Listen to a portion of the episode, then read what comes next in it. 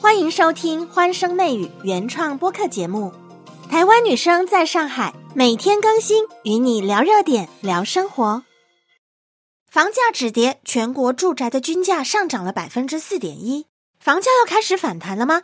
那我们是不是应该把握机会，赶紧买房呢？但是如果房价还有可能继续跌，那就不买，继续观望。著名的经济学家马光远说：“如果从住房的角度，今年很适合买房。”地产专家预测，五年之后的房价可能会是现在的四到五倍。北京、深圳均价来到二十七万，上海二十五万，厦门十七万，广州十四万，南京、杭州的均价是十二万。按照这个逻辑计算的话，那么二零二八年普通县城的平均房价是不是应该突破三万呢？如果五年之后县城每平方米突破三万，那么人均收入又应该是多少？所以房价还是要跟收入联系起来看才有意义。网上有很多所谓的房产专家，天天预测未来三年、五年甚至十年以后的房价。他随便那样一讲，多年之后房价是怎么样，跟他也没有任何关系。到时候我们根本也已经不记得他是谁。所以这些标新立异的发言，纯粹就是博眼球、抓流量。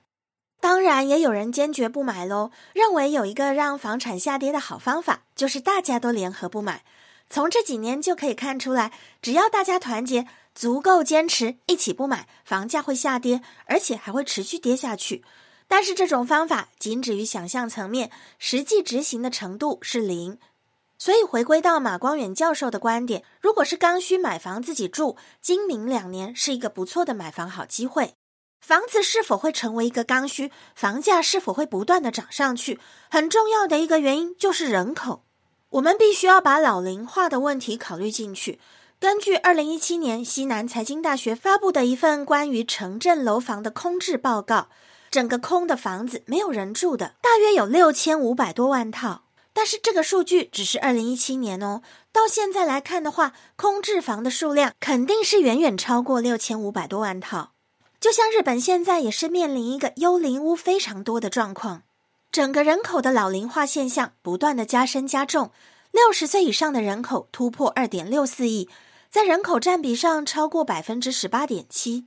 有一些人做出预测，在之后很长的一段时间，面对人口老化的压力，跟目前的结婚率、新生儿不断的下降，我们能够得到一个结论：现在新增住房的需求绝对不会是突然膨胀的。没有太多增加的人口，也就没有那么多对住房的刚需。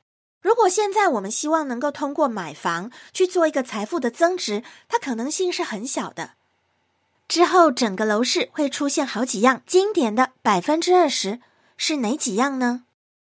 百分之二十的城市有投资价值，百分之二十的房子具有增值空间，百分之二十的开发商能够顺利生存下来，剩下的百分之八十可能就真的会被淘汰了。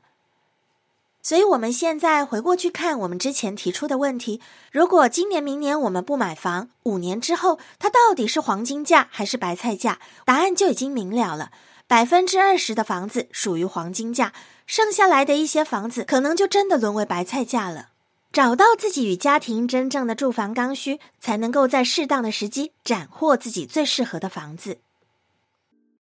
恭喜听到这里的小耳朵，你又解锁了一个新的热点。精彩的下一集马上开始喽！